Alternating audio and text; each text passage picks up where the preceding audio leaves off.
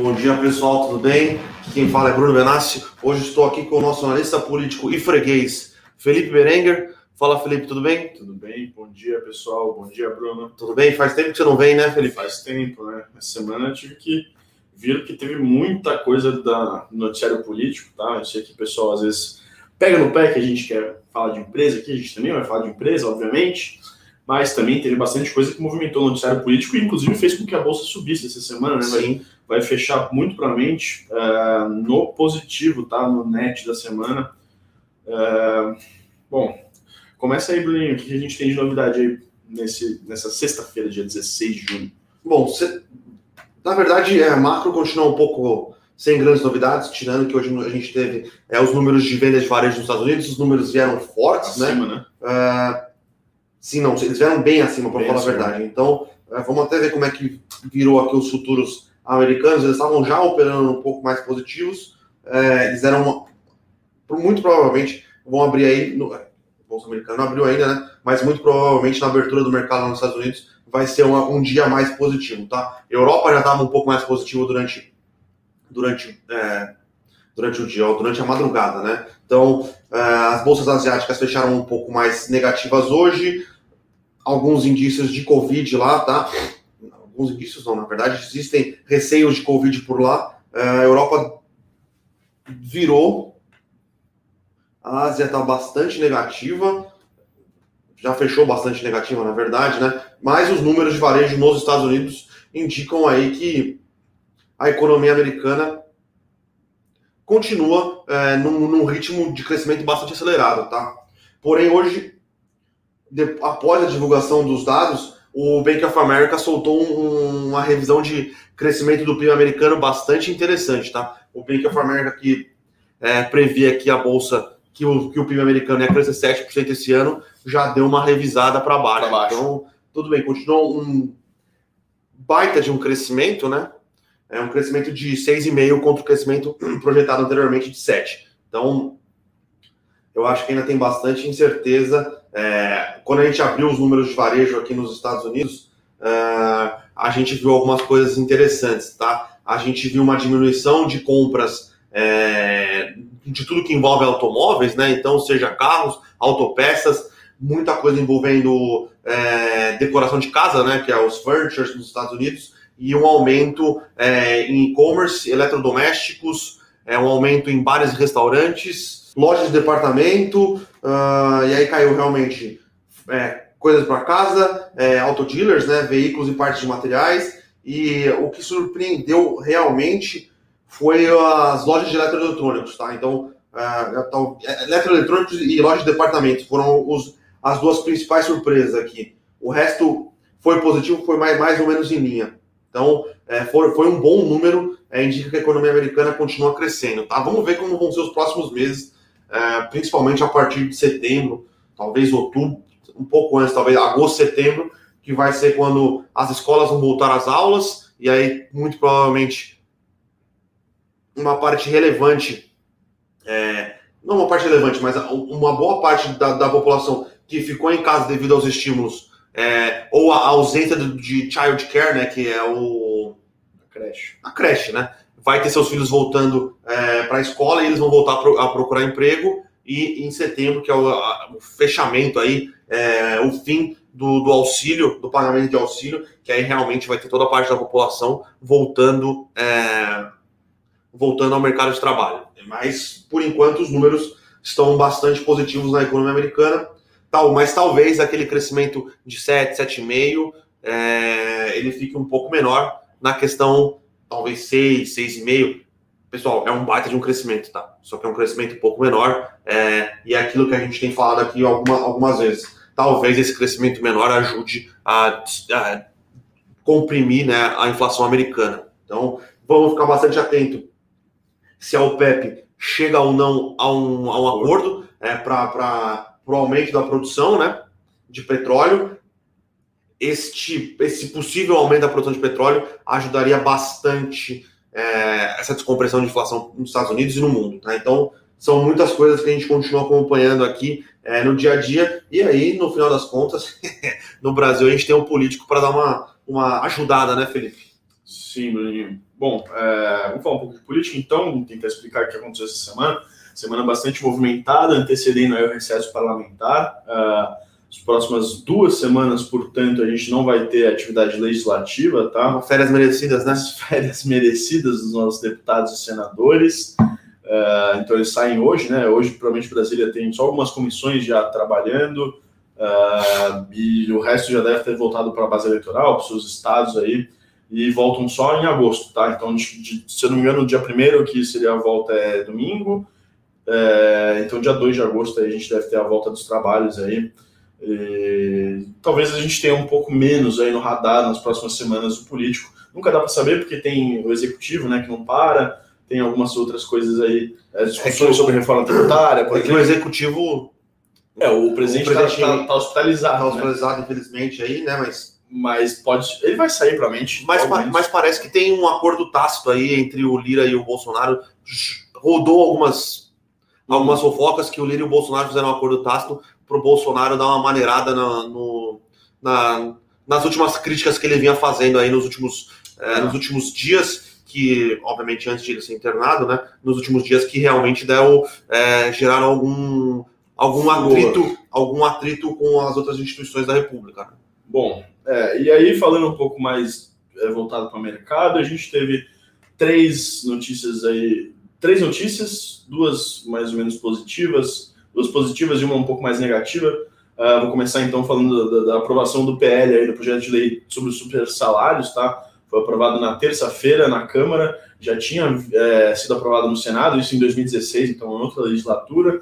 É, esse PL, esse projeto de lei, ele é condicionante para votar a reforma administrativa no segundo semestre, então os deputados colocaram aí é, esse, a, aprovação desse PL como uma, uma condição para começar a falar sobre reforma administrativa. Isso porque o PL ele vai, é, ele vai ele definiu né, os, os que, quais, quais mecanismos aí, as verbas indenizatórias, que a gente chama de penduricários aí no, no linguajar comum, quais verbas indenizatórias vão ficar sujeitas ao teto de, de, salários, né, que é o teto constitucional, que é do ministro supremo, que é o, é o cargo mais alto hoje em termos de salário no Brasil, que é 39 mil reais, e quais, quais, quais verbas vão ficar de fora, tá? A gente não teve, de novo, não teve um projeto 100% ideal, tá? A gente tem 32 32 verbas, aí 32 penduricários que não vão se aplicar aí ao teto, ou seja, é, dificilmente aí a gente vai ter todos os salários em 39 mil, vai ter alguns salários um pouco maiores, mas, por outro lado, a gente regulamenta uma série de penduricários aí que não tinham regulamentação,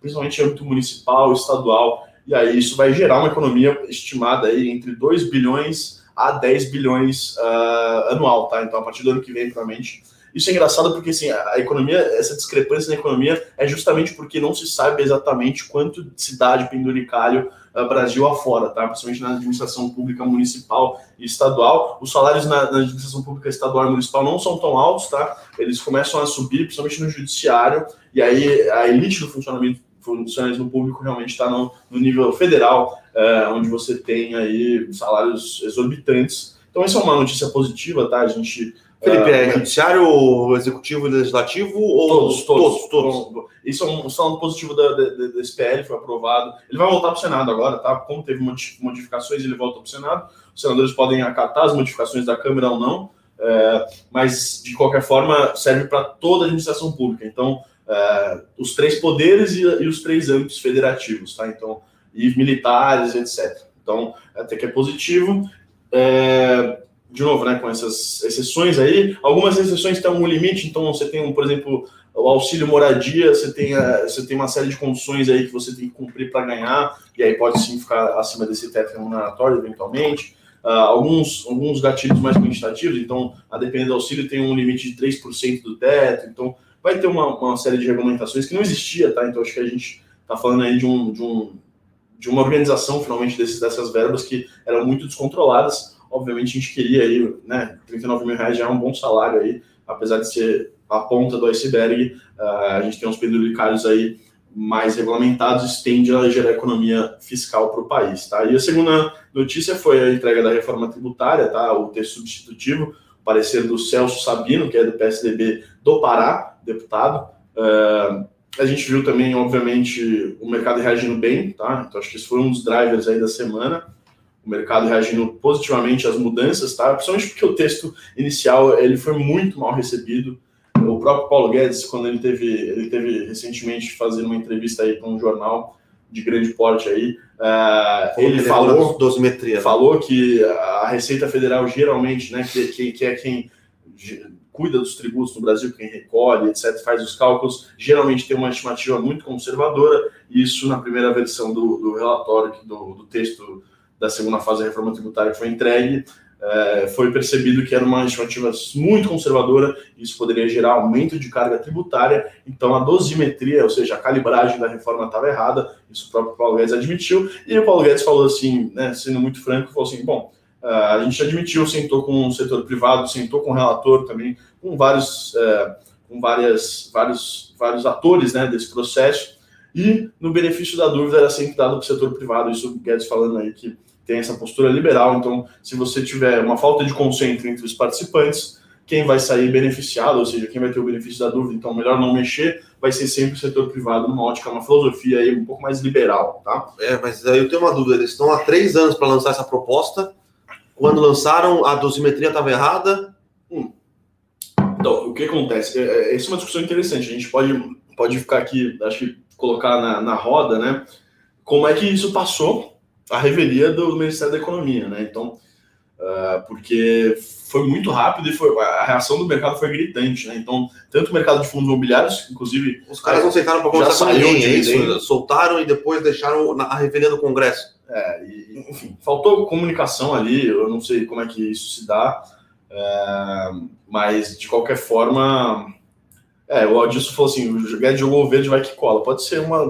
Pode ter sido uma estratégia também. Mas eu, eu, acho, eu acho que talvez o mais preocupante é a dicotomia entre, entre as, as, duas, as duas propostas. A proposta do, do governo claramente tinha é, um viés arrecadatório, e agora, a, com o que a, a nova proposta do Sabino é claramente é, com um viés é, de, redução de, de, redução de carga tributária. Não dá para em uma semana você ter tá ok com essa proposta com viés arrecadatório e na semana seguinte você fala, puta, tá bom, eu, eu abro mão de 30 bi é, de recursos é, no orçamento federal. É. Pa parece que não casa é, a, a, visão, entendeu? Sim. Sendo que esses 30 bi é, são, só serão 30 bi se os subsídios que, que eles pretendem cortar forem, forem, forem, não, forem forte, cortados forte no, na negociação, o que é bastante complicado, tá? Uh, é, o grande risco acho que é, é, esse, né? O Congresso, obviamente, tem sua dinâmica própria, o Congresso vai deixar sua marca nessa proposta, apesar do relatório positivo, né? Entendido pelo mercado como positivo, de fato bem melhor do que o primeiro, tá? O relatório do Celso Sabino vai, a gente vai ter uma, uma tramitação ainda longa aí na volta do recesso. Por isso que a gente também é um pouco mais resiliente aí, uh, reticente, na verdade, com a reforma tributária. Uh, Vamos ver o que, que acontece. É, lembrando que já tem pressão. Quando saiu a proposta, é, teve pressão do, do, dos entes privados, né? então é, todo mundo foi é, defender o seu quinhão. É. é, foi defender o seu quinhão. E vai acontecer isso também agora. E agora a gente já, já, tem, tá já, já, tem as secretarias estaduais, né? Dizendo que boa parte dessa perda de arrecadação dos 30 bilhões vão ser para os estados. Então tem bastante água para passar debaixo dessa ponte ainda, tá? Então é aquilo que a gente é, comenta aqui, comentou aqui quando esse tipo de proposta foi apresentada a toque de caixa é, no Congresso. Precisava ser melhor alinhada, desenhada, discutida com os players relevantes, né? Então, vem aqui, Confaz, vem aqui, é, pessoal do, do, do, privado. Vamos fazer assim, vamos tentar pensar na melhor maneira possível. Você vai perder aqui, você vai ganhar aqui. É, eu acho que faltou esse tipo de discussão, é, principalmente numa reforma tributária que é muito, é, muito, muito necessária para um, um crescimento. Lembrando que essa é a fase 2, a é, fase 1 um está escanteada, aí tem uma parte que está sendo tramitada no Senado, que essa parte do Senado parece que é, é mais é, alinhada com o que foi a, a, a, proposta, a PEC 45, uhum. se não me engano, Sim. que é baseada na proposta do Bernardo Api, que parecia ser uma proposta é, com um prazo de execução, com um prazo de implementação maior, uhum. para evitar esse tipo de, de problemas, né? Porque lembrando, se for aprovada, é, já começa a valer em 2022. É, eu acho que o prazo também é, é, um pouco curto, né? Acho que poderia ser faseada. É, então, vamos aguardar os desdobramentos. Lembrando que quando foi proposta, a ideia era votar antes do, do, É. do recesso, o que era uma piada tentar né, falou- cogitar a gente isso. falou, inclusive, quem acompanha a gente sabe que a gente não trabalhava com essa possibilidade aqui muito curta, inclusive com a LDO aí que tomou Sim. essa semana, e é o terceiro ponto que a gente ia comentar aqui, a lei de diretrizes orçamentárias foi aprovada ontem é, no, Sen- é, enfim, no Congresso, né, então tem que passar pela Câmara e pelo Senado, as duas casas aí legislativas, e foi aprovada com um aumento aí de quase 200% do fundo eleitoral. Acho que o mercado não gostou, eu acho que o mercado reagiu negativamente ontem e talvez tenha até uma repercussão ah, residual hoje desse aumento, porque, principalmente porque esse, esse aumento aí de 2 bilhões para 5,7 bilhões, ele é sujeito ao teto de gastos. Então você já está contratando 4 bilhões, e a gente sabe que dentro do Brasil, o orçamento apertado que a gente tem, qualquer tipo de aumento de gasto aí que não tem uma finalidade tão nobre, né?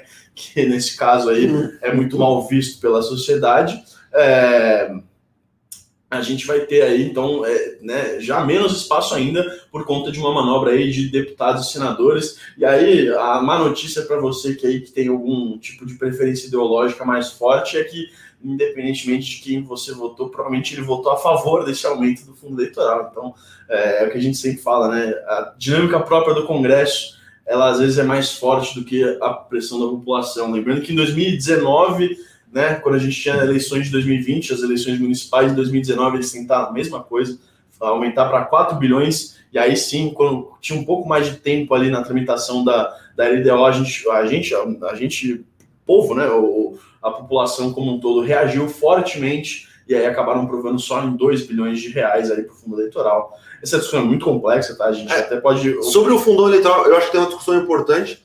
É, tudo bem, a, gente- é, a- a live hoje é mais para. O Morning Call hoje é um pouco mais político, mas tem uma, uma questão importante que foi: se tirou a, a possibilidade de é, empresas Financiamento privado. de financiamento privado de campanha e a contrapartida do mundo político não foi. É, Foi essa. Foi, foi, Foi essa. Então, Então, como eles é, enxergaram aí essa, essa- uma alternativa, porque assim existe uma justificativa que ela é parcialmente verdade, que a democracia tem custos, ou seja, os partidos, a manutenção de partidos, todo, todo, todo o processo eleitoral tem os seus custos e, e, obviamente, quando você, por exemplo, não, não destina parte aí do, dos recursos ah, públicos, do contribuinte como um todo, para partidos, você, na teoria, estaria privando aí algumas classes que não têm dinheiro próprio para se financiar de entrar na política, tá? Então, essa é uma justificativa que é parcialmente verdade. Parcialmente verdade por quê? Porque é, a gente tem um né, uma- um estresse do momento, que 5,7 bilhões de reais é muita coisa, tá? É uma coisa, é uma, uma cifra bem descolada da realidade, e foi a forma que os deputados e senadores conseguiram é, driblar aí esse, esse- essa, essa, essa torneira fechada que foi o financiamento privado de campanha. Agora, soluções simples para problemas complexos. Pois é, isso é uma questão. E a segunda questão é que a literatura da ciência política especializada mostra já, isso a gente pode se estender em outro dia, que o financiamento privado de campanha é melhor do que o financiamento público, tá? Por N razões, o problema é que a gente tinha um financiamento eh, privado de campanha muito perverso, eh, desenfreado, em que grandes empresas grandes corporações acabavam tomando todos os partidos, ali, tomando todo esse financiamento, e aí sim estabelecendo pontos aí muito fortes com esses, com, com esses partidos. Parênteses cultural agora. Quem quiser entender um pouco mais como funcionava este, é, esses esquemas, tem o livro da JBS, né, Why Not? Uhum. É um livro muito bom que explica o que fez, como a JBS chegou onde que é, o que é, né? E como foi os últimos anos ali do, do, do governo do PT em relação a financiamento de campanha, caixa 2, é, pagamento de propina. Então é um livro muito interessante. Se eu não me engano, tem o da Odebrecht também, que eu não sei, eu não lembro o agora. nome. Eu Esse eu não li, o Why Not eu li. O, do, o da Odebrecht eu tô lendo agora, ele é, ele é uma lapa desse tamanho, então eu su- sugiro ah, paciência para ler, tá? Ah, o. Mas é da Malu Gaspar, que é uma ótima repórter, e chama A Organização. Isso, a organização. né? O Why Not, eu acho que são umas 400 páginas. É facinho de ler, muito bem escrito. É, eu esqueci quem escreve. aqui, quem escreve, quem escreve. Inclusive, o Why Not, se eu não me engano, é o, é o nome do, do iate do, Do do Joesa. É. Pois é. Tá aqui, eu tô abrindo aqui, tá carregando a página da Raquel Landim. que Raquel Landim. Que é uma boa. Dois muito bons livros para entender é, como foi a co- cooptação do, das doações de campanha por empresas privadas. É, Felipe, tem- uma dúvida aqui do André. O que acontece se o Bo- Bolsonaro vetar a LDO? Não vai vetar integralmente, tá? Isso tá fora de cogitação politicamente. Eu até nem sei se, assim, se, se pode vetar integralmente. Eu imagino que possa, tá? Uh, eu não sei o que aconteceria se ele vetasse. Na verdade, eu sei. É, o, o, o Congresso derrubar o veto, o veto, tá? Porque você não veta uma lei que é que precisa ser aprovada num tempo determinado, com todo o esforço do Congresso, aí depois ia acontecer isso. Agora, é, se vetar, é, o que vai vetar alguns pontos, tá? Ah, por exemplo, a questão de algumas emendas parlamentares dentro de um, de um, de um funcionamento específico de transferência para estados e municípios, isso ele já vetou no ano passado. Uh, o STF foi lá, uh, o STF não, o, o Congresso derrubou o veto e aí judicializaram a questão no STF. Então tem alguns, algum, algumas tentativas aí do Congresso de ter mais poder aí em termos de, de, destinação de recursos que geralmente o presidente veta, tá? Mas aí lembrando que todo veto ele é analisado, ele vai para o Congresso de volta e os deputados e senadores podem derrubar o veto, tá? Tem que passar pelas duas casas. Então você tem esse jogo de poder aí. E aí também, né, obviamente, estando no Congresso de volta o veto, o governo pode ir lá e negociar. Né? Então, derruba tais vetos, não derruba tais vetos, é assim que funciona. Tá? É... Tem uma pergunta da Dilson aqui.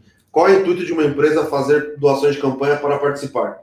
Então, Adilson, sendo bem pragmático na resposta, tá, o que a gente tem aí uh, na história do Brasil, principalmente nessa, nessa né, desde a, do, jeito que era o financiamento privado de campanha, é basicamente para ter acessos e, e, privilégios escusos, escusos, escusos também, mas assim também legais do ponto de vista uh, jurídico, etc. Mas assim para ter acessos que, que privilegiam esses setores em detrimento da sociedade como um todo, tá? É o que a gente chama de rent seeking, é um termo aí que, que é bastante usado, que é a captura uh, do poder político, captura de Brasília, portanto, né, de, da, da, relação com deputados e senadores, da, da legislação, da, da atividade da, da, tramitação de matéria, a atividade legislativa como um todo, por alguns grupos específicos que detêm mais poder, seja econômico, seja uh, político aí, e o financiamento privado de campanha. Então, se você for pegar, por exemplo, grandes corporações,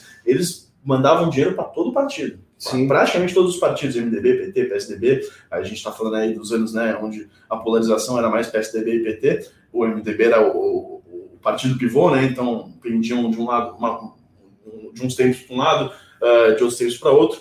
Agora, é isso, é basicamente você, você ter acesso aí, você ter uh, interlocução um pouco mais uh, privilegiada aí com, com, deputados e senadores, tá? Então, isso é, um, isso é um mecanismo bastante perverso aí, mas que pode ser regulamentado por uma série de coisas aí que, que a gente tem em outros países, tá? Uh, pessoal reclamando bastante aqui do fundo eleitoral. De fato, tá? A ideia do fundo eleitoral, ela, ela na teoria é boa, na prática ela é bem perversa por conta disso que a gente está vendo, tá? Uh, deputados e senadores acabam uh, aumentando muito e a revelia da vontade da população e mais, tá?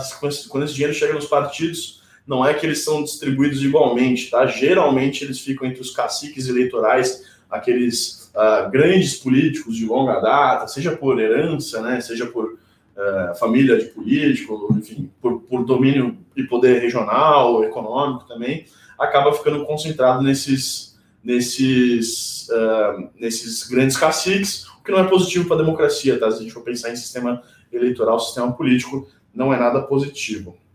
Mas então, é basicamente isso, tá? Então, vamos ver. Provavelmente o Bolsonaro deve vetar é, esse fundo aí nesse valor. Vamos ver se.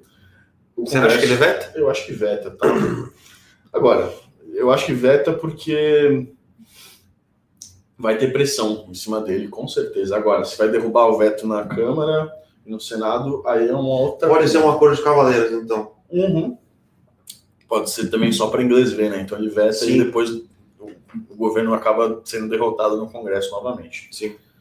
Bom, vamos um pouquinho do cenário corporativo aqui. Uh, a gente teve algumas notícias. Uh, hoje no nosso Eu Com Isso, a gente comentou uh, sobre o plano da, da Magalu, pessoal, tá? Ontem o, Fer, o Fernando e o Rodrigo Carneiro deram uma destrinchada melhor aqui no, no, no, ao vivo, né? Lembrando que saiu ontem, perto das 9 horas da manhã, é o horário que a gente tem que entregar o Eu Com Isso para revisão, então a gente acabou é, deixando para escrever um pouco melhor hoje. Quem quiser se informar é, nos meandros da aquisição da, da Cabum pela Magazine Luiza, está lá no nosso Eu Com Isso, é, como o Fernando e o Carneiro, eles têm um conhecimento muito maior do que o meu sobre o Magazine Luiza, eu pediria que quem quisesse é, ter mais informações ali do ao vivo, acompanhe o. Do ao vivo não, né? Do gravado acompanhe o relatório de ontem, mas a gente acha assim que a aquisição da Magazine Luiza é, foi muito positiva. É, é, um dos poucos cases de, de, de, crescimento no Brasil que a gente vê que ele consegue agregar, consegue continuar gerando caixa. É, é realmente é, muito é, impressionante que a Magazine Luiza consegue fazer, tá? Então, gostamos bastante da aquisição, está destrinchado nos mínimos detalhes ali no nosso eu com isso. E aí, sobre notícias que saíram ontem à noite, a gente teve prévias operacionais da, R, da MRV e prévias operacionais é, da Exetec. Tá? Então, MRV apresentou é, bons números de prévia operacional, tá? É, forte, fortes vendas, é, fortes lançamentos, o que acabou impactando um pouco a MRV, que eu acho que é foi uma estratégia da MRV que faz sentido, tá? Foi a geração de, de caixa, tá? Normalmente a MRV tem uma geração de caixa é, bastante forte, desta vez foi um pouco impactada. Mas um pouco impactada porque a MRV usou o trimestre aqui para fazer uma boa recomposição, é, uma boa, na verdade, uma boa composição de estoques. Então ela, ela teve uma queima de capital de giro ali muito forte é, na queima de estoque, na queima, na compra de, de estoque, então matéria-prima, deve ter comprado muito cimento, muito aço, é, é, muito, muita. É, tudo, tudo material que. Todo material de construção. É, e ela acabou queimando um pouco de caixa por isso. E ela teve um problema também é, no recebimento de recebíveis é, da caixa, da minha caixa, da, da Caixa Econômica Federal ali, dos programas da Minha Casa Minha Vida, o que acabou atrasando por, por, por trâmites burocráticos, tá? Mas a, a, a MRV continua muito forte fazendo muitos lançamentos, tá? Ela tem a. Eu esqueci a sigla. HS, H, AHS, que é uma empresa dos Menin que é focada no mercado imobiliário americano. É uma empresa que parece estar desenvolvendo é, bons projetos lá, tá? Então a gente gosta do case, a gente gosta da, da MRV. Agora, falando sobre a Zetec, a Zetec ela teve é, bons números de lançamento, ela lançou quase um bilhão de reais, né? Lembrando que no primeiro semestre ela só tinha lançado um empreendimento, agora ela lançou dois grandes empreendimentos e manteve é, no pipeline aí, né, no, no, no guidance dela, os, o, a, a, o guidance de lançar, se eu não me engano, deixa eu só pegar o número certinho, se eu não me engano é 2.2 bi, ou entre 2.2 e 3 bi no ano, tá? Então, é, continua com fortes números de lançamentos, o que atrapalhou um pouco a Zetec foi o fechamento é, dos estantes de vendas em abril em São Paulo. É, os últimos, esses dois lançamentos que ela fez foi no final de mês de, ju de junho, então é, as vendas não engrenaram, é, mas pelo que a gente tem visto aí, conversado, é, as vendas desses projetos engrenaram bem aí no mês de julho, tá? Então foram bom. A parte de vendas em si um pouco fraca, mas a parte de lançamentos, guidance e os lançamentos é, e as vendas desses lançamentos aí pós é, fechamento foram bastante positivos, tá? Então, é até por isso que eu acho que o mercado teve, é, se bem que agora a Exetec e MRV estão subindo iguais aqui, 0,85. Então, uh, números um pouco uh, mais uh, contidos em vendas, bons números de lançamento, boa previsão de lançamento aí para o segundo semestre, e MRV uh, teve bons números de lançamento, bons números de venda, é, e foi a questão do fluxo de caixa aí que foi um pouco prejudicado, um, uma temática um pouco mais uh, burocrática, né? Pensando é, na, no repasse é, de recebíveis pela caixa, e uma temática um pouco mais estratégica, que é o adiantamento de, de compra de, de material de construção aí, é, para se livrar, não sei, deve ter negociado melhores condições com os fornecedores, então parece que é uma estratégia é, que faz sentido para a empresa, tá?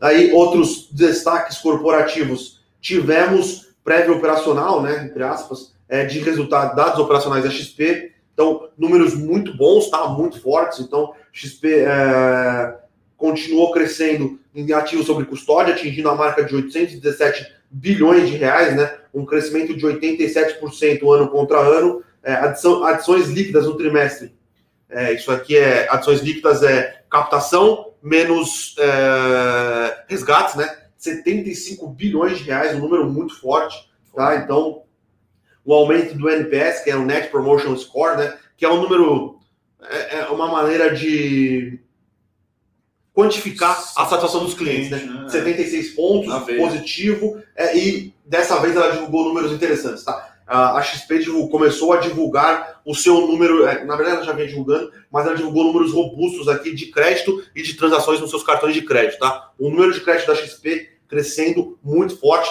lembrando que a XP ainda tem uma estratégia de crédito que a gente considera bastante interessante, que ela dá crédito para você como, com garantia nos seus investimentos dentro da própria XP. Então o risco de inadimplência, se não for zero, é baixíssimo, então é próximo de zero. Então, é, e mostra aí uma resiliência na XP, né? A gente tinha algumas dúvidas em como ia funcionar o Banco XP, e parece que o Banco XP vem mostrando, ainda é pequeno perto do- dos resultados da XP, mas vem mostrando um forte crescimento.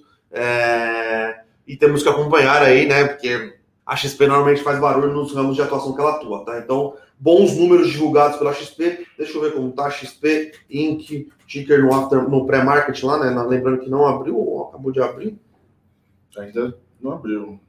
Se eu não me engano, tá para abrir.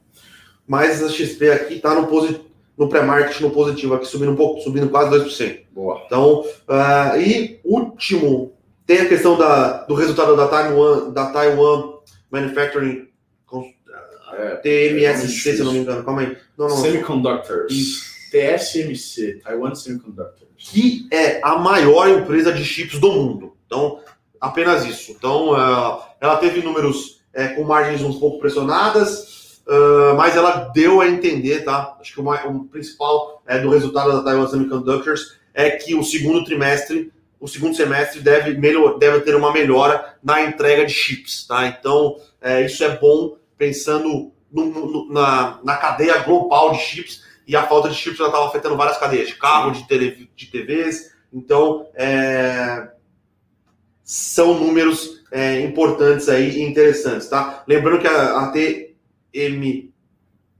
TSMC. TS, é Taiwan Semiconductor é, Manufacturing, é a maior empresa asiática é, fora da China, né? Na China a gente tem Alibaba, é, a gente tem Tencent. Tencent, então, fora da China, a maior empresa asiática é a TSMC, isso. Então, é, Sigla chata. sigla chata, a empresa, é, por ter esse comprimento de, de, de, de, margem e essa questão, e obviamente o, compra- o, o, com- o achatamento nas margens acabou impactando ah, as expectativas de lucro, ah, o resultado de lucro líquido, ela teve uma, uma correção forte né, nos mercados asiáticos e teve também um ponto importante que, se não me engano, é a Intel, que é uma das maiores empresas de chips do mundo, ela terceirizava uma parte dos chips, né? É, inclusive para a própria Taiwan, ela está para fazer uma aquisição relevante de outra fábrica de chips. Então, pode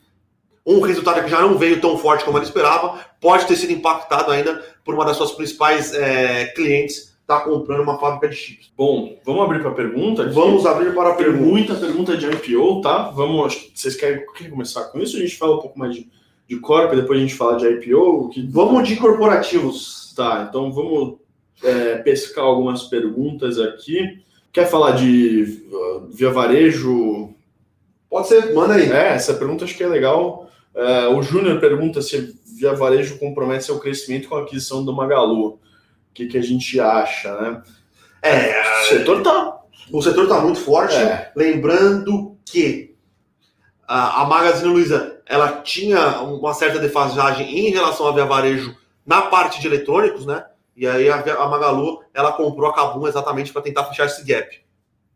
Eu acho que ainda tem espaço para todo mundo, tá? É, mas é a Magazine Luiza, eu acredito que ela tem um ecossistema melhor que o da Via Varejo, pensando como empresa como um todo. Então, logística, é, o que ela consegue oferecer para os sellers, o que ela consegue oferecer para os clientes, é, e agora ela entra num segmento que a Via Varejo nadava meio que de braçada é, sozinha, tá? Então, é, vamos esperar cenas dos próximos capítulos, mas é uma aquisição muito importante da Magalu para atacar aí é, um, um dos braços que a, que a Magazine Lu, que a Via Varejo não tinha um concorrente. Obviamente o Cabum é grande, tá? Mas agora o Cabum dentro da Magazine Luiza é pensando em ecossistema, no que ele consegue, em como ele vai conseguir acelerar a logística, em, em poder de, de, de quantidade de, de acessos que vai ter dentro do. É, com a parceria com a Magalu, logística, poder de negociação com os clientes, aumenta é, bastante. Tá? Vai para outra prateleira, né?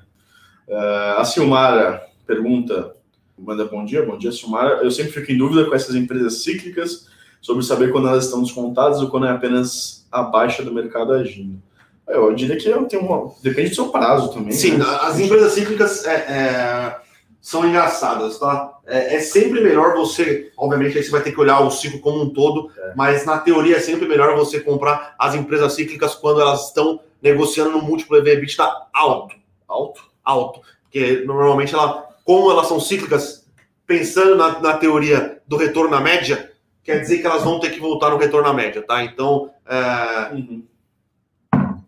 faz sentido. Então, é, é isso. Mas é, é, é, complexo. Hoje, as empresas cíclicas, pensando as, as brasileiras, tá? Elas têm um perfil de caixa, de geração de caixa, de alavancagem muito baixas, né? Aí eu tô falando de todas, tá? Então, vale. É, vamos ver a Suzana. A Suzana estava mais alavancada por causa é, da fusão com a Fibra, mas eu acho que neste é, trimestre ela deve vir com uma boa geração de caixa é, e, uma, e uma diminuição da alavancagem, inclusive chegando um ano a patamares aí abaixo dos 3%.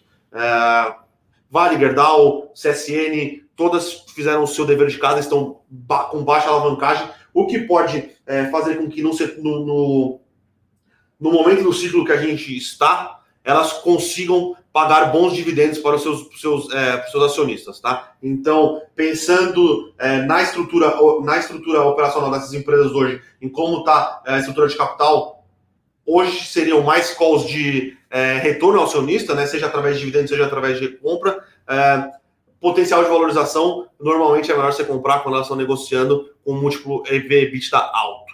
Então, é, eu acho que são estratégias diferentes, tá?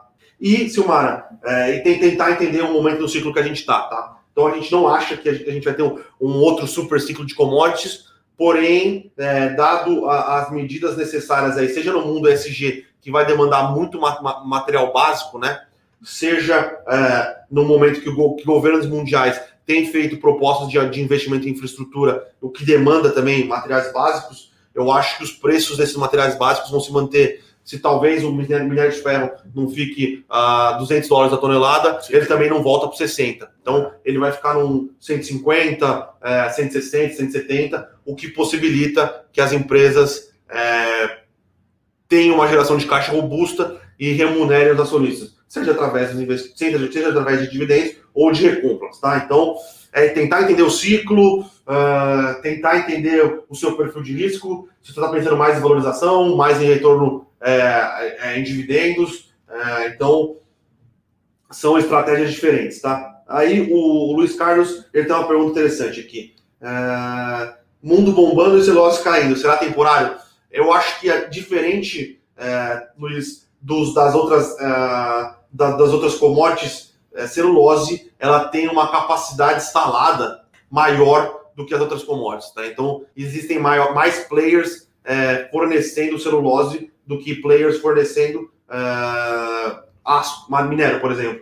Porém, é complicado, são poucos players que geram caixa é, em nível de celulose baixa, tá? Então, no longo prazo, os players que é, são fornecedores de celulose, que conseguem gerar caixa é, com celulose em, pre em, preços baixos, devem ser os grandes, grandes ganhadores, sendo que a Suzano hoje é o maior, é o player mais eficiente. Quando a, a, a planta encerrada, lá, o projeto encerrado entrar em em operação que é 2024, se eu não me engano, ela vai ser mais eficiente ainda, tá? Então, uh, celulose tem um ciclo um pouco mais complicado do que as outras commodities, principalmente, tá? É, bom, eu acho que vamos falar um pouco de IPO também. A gente tem mais uns 15, 20 minutinhos aí. Ou então vamos. Ó, tem uma pergunta do Márcio também, acho que para fechar essas perguntas um pouco mais voltadas a empresas e não a IPO. Deixa eu tirar uma dúvida da, da, da Lilian aqui. Bom dia. Sou iniciante, ela assinante do Trader de 5 dias, tá? Lembrando que o Trader de 5 dias é um produto tocado pelo Henrico é, Cosolino, que é o nosso analista gráfico aqui, técnico. É, o que fazer com a informação sobre o IPO da desktop? Lilian, é, é uma informação, é um bônus para os assinantes da Levante, tá? Então uhum. a gente tem feito análise é, de diversos IPOs, inclusive hoje provavelmente sai análise do IPO da Unifique, né? Vai sair. É, vai sair, então. Primeiro para assinante, depois pro Sim, geral, exato. sim. Então, é, se você ler o case, se sentir confortável e quiser fazer entrar nessa empresa, é, é um bônus. Então, é isso. Se você gostar do que você, do que você, viu- do que você viu, se você gostar é, da empresa e quiser alocar uma parte do seu capital dentro é, do IPO, ok. É, é, uma- é um, é completamente separado da carteira do trade de 5 dias, tá? É, o trade de 5 dias, a carteira é semanal, abertura na segunda, fechamento na sexta, focado mais em é, juntar análise gráfica com análise fundamentalista. É, então, esse tipo de análise de IPO fica mais aqui na- sobre a, a minha batuta junto com o Fábio Conde, é, de análises mais fundamentalistas, pensando em longo prazo, tá? Então, a Desktop é uma empresa que a gente gostou, a gente tem gostado bastante do que a gente tem visto de fibra ótica, a gente também adorou o Unifique, tá? Então, ah, É, pode ser até que a gente coloque algumas carteiras aí, dependendo da, da estratégia. Agora, para falar de um, de um produto aí de mais curto prazo, né?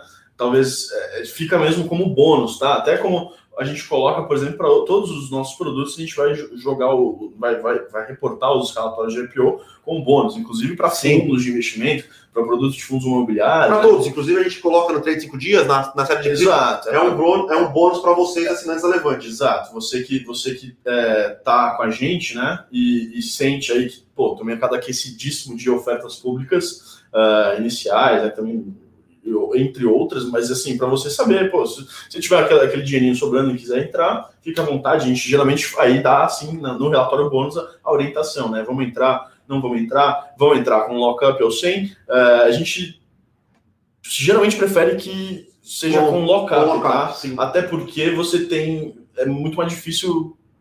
Me corrija se eu estiver errado, Bruno, mas é muito mais difícil você conseguir é, o- tá, dentro no, no preço, né? Sem, sem lockup, tá? Quem tá com lockup tem preferência Sim, é exatamente isso. para entrar no IPO, tá? Então, quando você faz uma reserva, quem tem lockup tem a preferência. Se você não der lockup, você vai ficar só se a demanda não for tão É, fora. Aí você vai entrar também é, na segunda derivada aí, vai, vamos dizer assim, da demanda, tá? Então, é, então, é, enfim, é um relatório bônus. Sim. E aí, aproveitando o trade dos cinco dias, a gente está colocando aí na tela ah, um cupom de desconto, tá? Para quem acompanha a gente, quem gosta do trabalho do Henrique, o Henrique está com a gente aí ah, fazendo um trabalho incrível, tá todo dia aqui. Ele, ele é o cara das, das quatro, Das quatro telas, né? telas, exato. ah, de, de, de análise gráfica, então ele sempre está ligado aí. É uma estratégia bacana que, que, que, que, que ah, juntar um pouco da análise fundamentalista, que a gente olha também com uma análise gráfica aí, que o Henrique também tem muita experiência nesse mercado. A gente está deixando um cupom aí para vocês, o link está na descrição, é um cupom de 34% de desconto, tá? A gente tem tido resultados ba- bastante ah, bacanas aí. para quem tem acompanhado o trabalho do Henrique, que é um trabalho excelente, tá? Sim. Ah, pessoal perguntando mais de IPOs. Multilaser, ele, ele adiou a precificação sim. Lembrando, pessoal, Multilaser foi uma das empresas que a gente não teve braços operacionais para acompanhar. Lembrando que a gente soltou CBA semana passada, Desktop e Unifica essa semana. Semana que vem, muito provavelmente, vem Raizen e Brisanet, tá? Isso. Então, é, muito IPO, pessoal, a gente não conseguiu. A gente Vai, vai- vai dar. E, Sim. e multilaser, eu acho que, respondendo um pouco mais diretamente a pergunta, eu diria que sim, né? Falta de interessar. Talvez a demanda tenha sido um pouco fraca no, no book build. É, então, Mas é mera suposição, tá? sim, gente? eu não. Como é um deal que a gente não olhou, Não dá para saber. não dá para saber. Exatamente. Ah, agora, por outro lado, perguntaram da IPO da Raiz o que a gente acha, a gente está analisando, tá? Sim. E saiu o preço essa semana, né? Saiu o preço quarta? Quarta? Quarta-feira. Quarta de manhã, quarta É. de manhã. Então a gente. Então, em breve para sim, você. sim, sim. A gente eh, tem algumas dúvidas ainda no modelo de negócio, eh, mas a gente vai. Esse vai ser um relatório que terá, terá IPO, terá, será um IPO que terá relatório sim para vocês. Primeiro para os assinantes, depois é, para o pessoal conhecer como é que funciona o trabalho da Levante, tá? Então, Perfeito. eh, E a Lilian, a Lilian, só complementando aqui a questão do, do IPO, tá? A Lilian, a gente falou aqui, né? A gente joga os relatórios como bônus, e a Lilian falou: ah, não sei avaliar se eu gosto ou não gosto. A gente vai avaliar para você, tá? A gente fala se gosta do case ou não. E aí, você, se tiver um- um- uma quantia que você queira ah, reservar para entrar nesse tipo de investimento, tá? Ah, você pode fazer, tá? Então a gente, a gente vai, vai olhar o case, vai fazer o valuation, vai dizer se tem upside onde a gente acha que está justo para entrar, onde tem um, um, retorno interessante possível aí, e vai, e vai, vai soltar o relatório para vocês, tá? Né? Então, é, sempre fique de olho aí. É, eu, e, eu acho que são meramente. E eu acho que são estratégias diferentes, tá? O trade de curto prazo. Com certeza. Desculpa, o trade de cinco dias é uma estratégia mais de trading. A gente tem outros produtos na Levante que tem um viés um pouco mais de longo prazo, é, com análise um, mais fundamentalistas e pensando muito mais no longo prazo, tá? Então, tem produtos diferentes da Levante é, e tem, tem produtos com, com uma pegada um pouco mais é, educacional de valuation, sendo que o trade de cinco prazos, o trade de cinco dias, é um produto um pouco mais voltado na parte de trading e gráfico, que é o que realmente é, faz sentido em trades mais curtos, né? Então, João, todos os assinantes da Levante tá, vão ter é, acesso aos relatórios de IPO, tá? Então, você, como assinante do Carta do Estrategista, terá é, sim uh, acesso ao resultado, ao IPO da Raiz. Uh, o prazo de reserva termina hoje, é isso? Sim, Lilian, o desktop é hoje, o Unifique é quinta-feira da semana que vem, isso, se eu não me engano. Isso, isso mesmo. E da Raizen tem um prazo um pouco mais longo, tá? E o da Raizen. Net e Raizen tem, acho que na, na outra semana, tá? A Raizen precifica no dia 2 de agosto. Ou então o Bizanet é sexta-feira que vem, uma coisa assim, mas tá, tem um tempo. Sim, tá? sim, sim. Raizen tem um tempo, por isso que a gente também vai soltar semana que vem, no começo da semana, provavelmente. Meio, começo meio ali. Mas para vocês terem tempo também, né, de, de, de avaliar e eventualmente contatarem as corretoras, etc., fazerem a reserva, tá?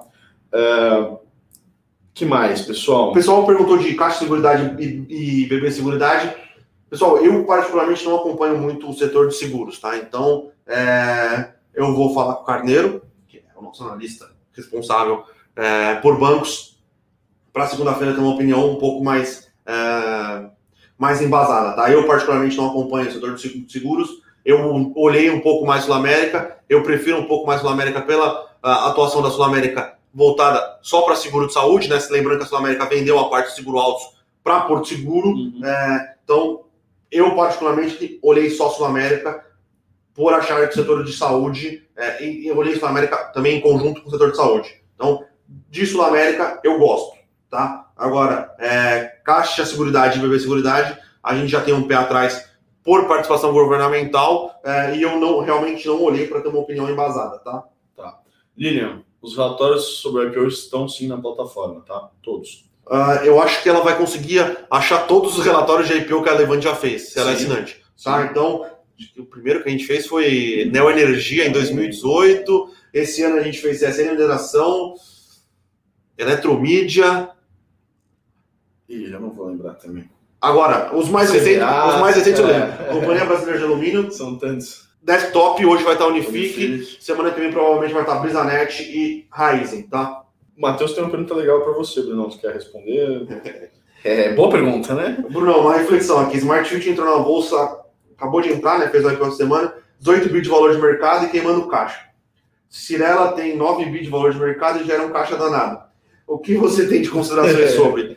A gente vive num mundo que se paga crescimento, tá, Matheus? É, exatamente. A verdade é essa. Uh, setor de construção civil é um setor mais cíclico, então acho que o, o cenário macro está um pouco mais uh, negativo para o setor de construção civil, uh, pensando principalmente uh, em relação a juros. Eu ainda não acho que um juros de 7 no Brasil é impeditivo para a construção civil continuar se expandindo, tá? Mas você diminui um pouco a affordability, é, a affordability é, é o percentual de, da população brasileira de São Paulo, né? Porque essa opera mais ou menos em São Paulo, que teria condições de ter um apartamento financiado. Né? Então, quanto maior a taxa de juros, é, menor é a affordability, porque a parcela tem, tende a ser maior. Mas eu ainda acho que as, as, as grandes empresas, Cirela, uh, Ezetec, continuam sendo boas empresas, muito bem tocadas, passaram por crises.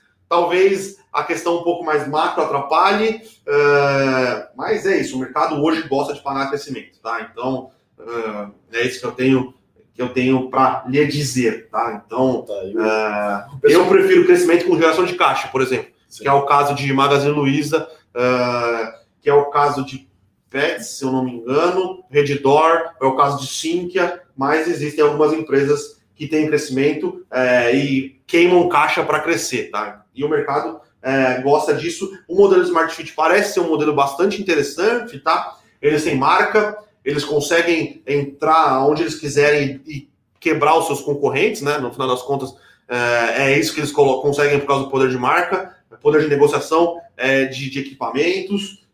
Parece ser um case interessante, tá? A gente tem a, a, algumas dúvidas, inclusive algumas dúvidas que a gente não conseguiu sanar é, a tempo de escrever um relatório de IPO, mas a gente continua acompanhando. A gente já tem modelo para Smart Fit é, e a gente está acompanhando. Vamos esperar os próximos resultados, é, ver um posicionamento do controlador. Então, mas aparentemente parece ser um case que faz sentido dependendo do risco que você quer correr, tá?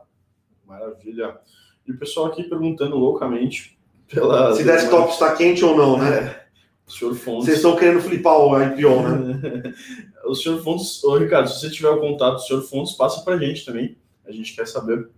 E aí a gente pode ver isso daí para você. Mas, lembrando que flipar IPO é sempre um risco, tá?